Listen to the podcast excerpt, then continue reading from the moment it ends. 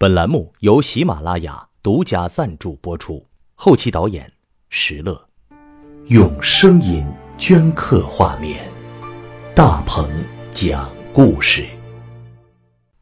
第四十集，小芝没有回答我，他停顿了片刻，才悠悠的说：“这张照片里的人早就死了。”什么？你你可别吓我呀！我的后背心又有些发凉了。这是我妈妈的照片。房间里沉默了许久，我实在没想到她们母女长得也太像了。小芝淡淡的叙述着：“在我很小的时候，我妈妈就生病去世了，她就病死在……”你住的那栋小楼上面，是爸爸一个人把我带大的。我只能从照片里，才能看到妈妈的样子。呃，对不起，我有些内疚的看着小芝，深呼吸了一口气，说：“呃，你爸爸一定非常爱你。”小芝没有回答。房间里的气氛越来越尴尬，我只能匆匆的离开了这里。回到自己的房间后，我不敢睡觉，只能点上煤油灯，披着外套，蜷缩在木榻上，有一盏孤灯陪伴。恍恍惚惚的挨到了后半夜儿，忽然，一阵笛声从遥远的地方传入我的耳膜，我像是被针扎了一下似的跳了起来。我希望那些笛声只是幻觉。笛声还在继续着，我不能再抑制自己的冲动了。我拎着煤油灯走出了禁士地。半夜里的荒村一片的死寂，只有山上的笛声悠悠的飘荡着。我走出了村口，来到贞节牌坊底下，向四周眺望。连绵的山峦在黑夜中如同城堡般森严。我看准了最高的一座山峰，提着煤油灯跑了过去。果然，诡异的笛声越来越清晰了。看来我的方向是找对了。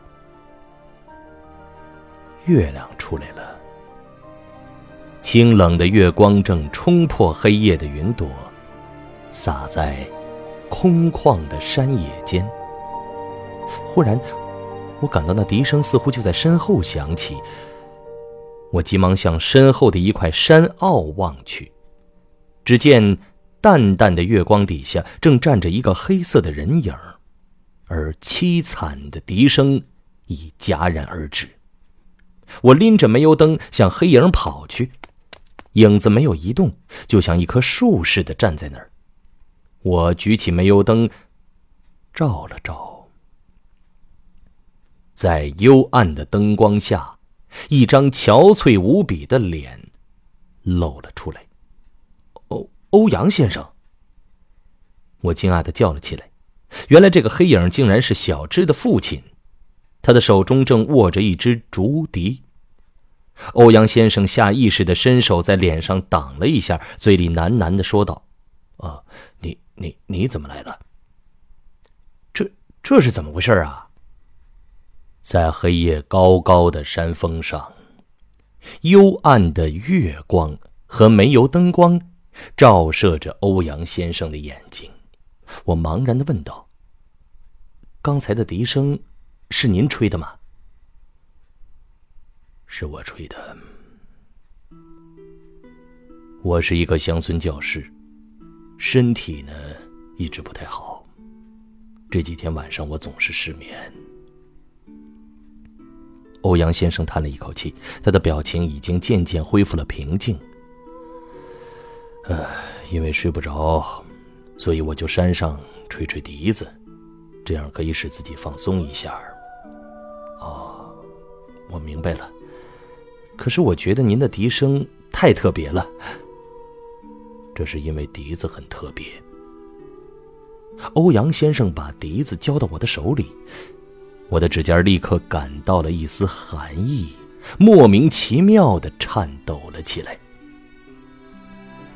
借助着煤油灯的光线，我看清了这只笛子，这是一只传统样式的竹笛，大约四十厘米，笛管呢涂着棕黄色的漆，笛孔之间镶有紫红色的丝线。膜孔上贴着一层薄如蝉翼的笛膜。你也许不会相信呢，这只笛子已经有几百年的历史了。几百年？小芝已经跟你说了胭脂的故事了吧？嗯，我点了点头。看来小芝和他爸爸并不开心，大概就是因为这件事儿了。在胭脂的传说里，有一个游方僧人送给了胭脂一把笛子，喏，就是我这一只了。啊！我拿着笛子的右手一下子变得冰凉起来。欧阳先生摇着头说：“你一定还不知道胭脂传说的结尾吧？”胭脂在重阳之夜吹响了这只笛子。和丈夫的幽灵相聚，一起度过了几天几夜。也就是老人们常说的“鬼丈夫”。当胭脂知道自己丈夫已死的真相后，她痛苦万分，几次想要自杀，但都奇迹般的活了下来。直到三个月后，她发现自己已有身孕在身了。啊！她丈夫不是已经死了吗？难道胭脂怀上了鬼胎？没错，这是一个奇迹。她腹中怀的那个孩子，确实是战场死去的丈夫魂兮归来后播下的种子。这是老天有眼，不让她绝嗣啊！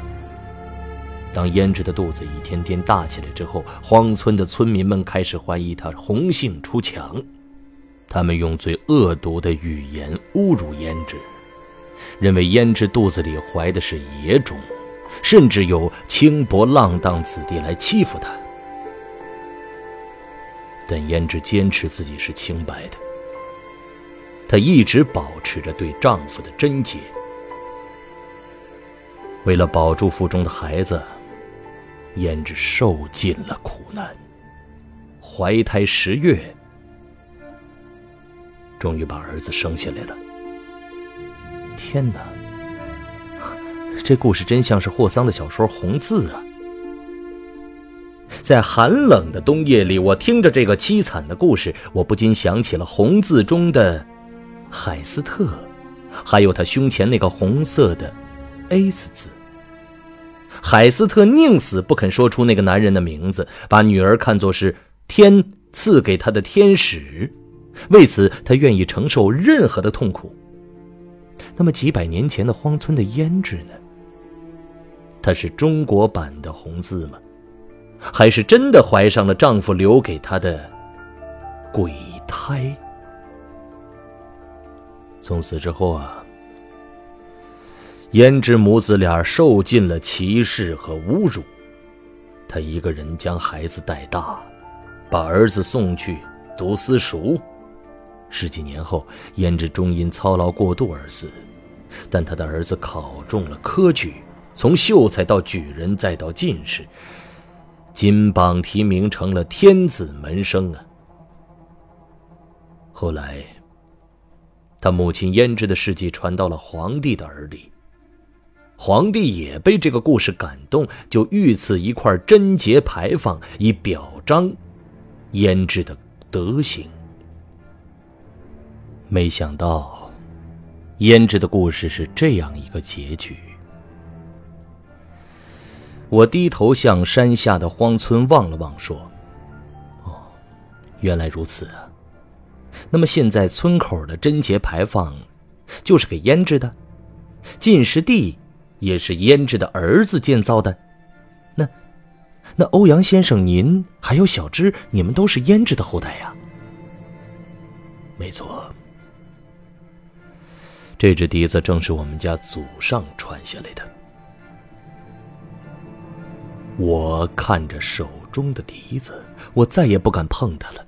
我立刻交还了欧阳先生，试探着问：“嗯，那么胭脂的事迹究竟是传说，还是事实啊？”谁都说不清楚啊。但几百年来，荒村人都相信，至少这只笛子是真的。我。呆呆的看着欧阳先生的脸，如果胭脂的故事是真的，那么我眼前的欧阳先生还有小芝，岂不都是那个鬼丈夫的后代吗？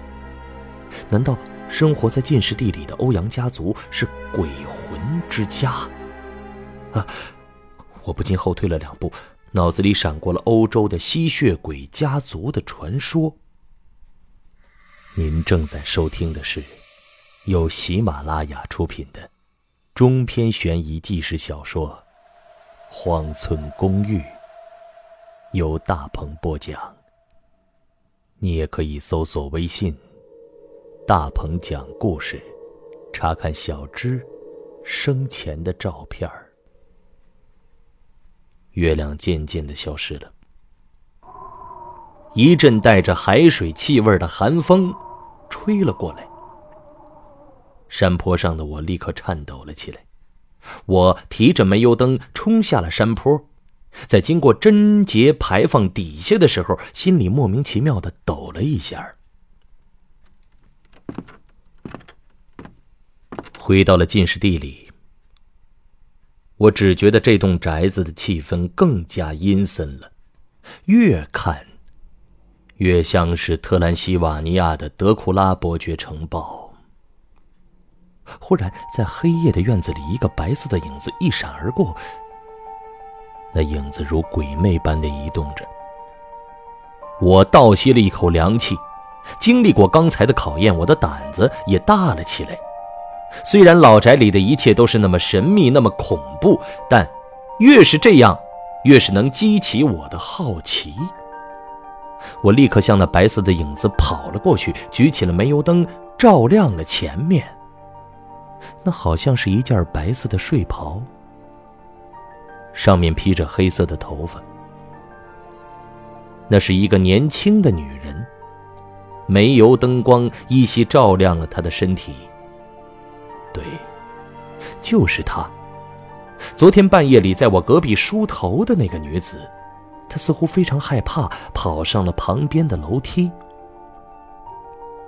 我的心跳得越来越厉害了，我紧紧跟在她后边，终于在二楼的走廊上，我抓住了她的手，啊！但我的手立刻就像触电一样弹开了，因为他的手臂是冰凉冰凉的，让我不寒而栗。但他还是停了下来。忽然一阵寒风吹来，一头漂亮的黑发微微的飘起。你是谁呀？我战战兢兢的问他，他缓缓的回过头来，那张苍白的脸暴露在煤油灯的光线下。小芝，天哪！我没有想到竟然会是小芝。他面色苍白，嘴唇有点发紫，显然是被寒冷的北风冻坏了。原来他身上只穿着一件睡袍而已。我立刻把身上的外套脱下来披在他身上，我紧紧地搂着他的肩膀。你你怎么了？半夜里穿着睡袍走出来，这么冷的天，你也不怕着凉啊？他双眼无神地看着我，茫然地摇了摇头。我抚摸着他那一头青丝，有点心疼地说：“你看你，你摸摸自己身体，浑身冻得冰凉。”何苦呢？可是小智还是不跟我说话。他的表情显得有些怪异、紧张。他忽然摸了摸我的脸和鼻子，那冰凉的手指让我感到心悸。我摇了摇他的肩膀，说：“到底发生了什么？我不想让你受到伤害，怎么了？”小智立刻紧张了起来，他一下子挣脱了我的怀抱，像只小野兽似的冲下了楼梯。我紧紧地跟在他后边，却在下楼梯的时候一脚踩空，摔了一跤。当我挣扎爬起来的时候，小智早就跑得无影无踪了，地上只留下我那件外套。我看了看他楼上的房间，灯已经熄灭了。回到了自己的房间里，我和衣蜷缩在木榻上。眼睛半睁半闭的对着那张屏风，脑子里却想着刚才小芝的奇怪的表现。那么说来，昨天后半夜在隔壁梳头的女子也是小芝了。可他为什么要半夜里跑出来呢？他梦游？我眼前又浮现了小芝无神的眼睛。他刚才的神智似乎不是很清醒，仿佛迷迷糊糊还没睡醒的样子。对，也只有这个可能了。小芝的脸上写满了茫然，即便他睁着眼睛，大脑还处于睡眠的状态，这一切才符合梦游的特征。他自己并没有意识，他只是做了一个梦。而他的身体就像做梦似的走到了外边。我长出了一口气，哼，没想到小芝还有梦游的毛病，也许他自己都不知道吧。这荒村真是一个让人发疯的地方。哎，我实在是太累了，缓缓的闭上眼，我睡着了。清晨的七点，我睁开了眼，光线透过窗户纸照射在屏风上，使这古老的房间有了一丝生气。我不能再忍受下去了。原以为荒村之行会浪漫而有趣儿，现在却令人恐惧到了极点。我决定现在就离开荒村。小芝在古宅的前厅里。他的脸色还可以呀，看不出昨天半夜梦游的样子。我想，还是别跟他说破的好。我抬头看了看仁爱堂匾额下的画像，画像里的明朝男人也在看着我。他应该就是胭脂的儿子吧？那么他的父亲真是战死的鬼魂吗？我不敢再想下去了。我迅速吃完了早饭。小芝已经从我的行装上看出来了，他问我：“你要走了？”“哦哦，啊，对不起，我不应该来荒村的，更不应该打扰你们家平静的生活。”“我知道你待不久的，你还会来荒村吗？”“我，我不知道。”我看着他单纯的眼睛，心里却想起了昨天晚上山坡上的月亮。那么你呢？等你在上海大学毕业之后，还会回到荒村吗？小芝的眼神似乎很混乱，她压低了声音说：“一定会回来的，就算是死在外面，我也要回家的。”我忽然一颤，他这句话让我感觉有些怪异。这个时候，我闻到了一股兰花腐烂时特有的气味，是从小芝的身上散发出来的。气味涌进了我鼻孔和肺叶，让我的心底也酸涩了起来。我缓缓地走到进士第的大门口，站在高高的门槛边，盯着小芝的眼睛说：“也许我们不会再见面了。”保重吧。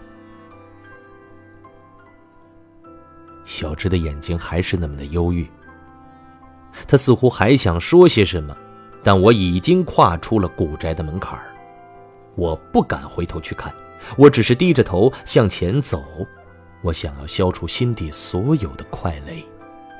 我来到了那块贞节牌坊的底下，抬头仰望着牌坊上的四个字儿：“贞烈阴阳。”我忽然觉得有些嘲讽和可悲呀。我搭上了一辆小车，回到了西冷镇，但去上海的那一班大巴已经开走了，下一班要等到下午四点。趁着这几个小时的空档，我来到了西冷镇，找到了西冷镇文化馆的馆长。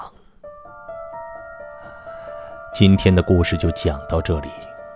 留意故事的最新进展，请下载喜马拉雅的手机 APP，或者搜索微信“大鹏讲故事”，查看作品总集数和故事周边的一些图片。明天，大鹏将继续给你讲荒村公寓的故事。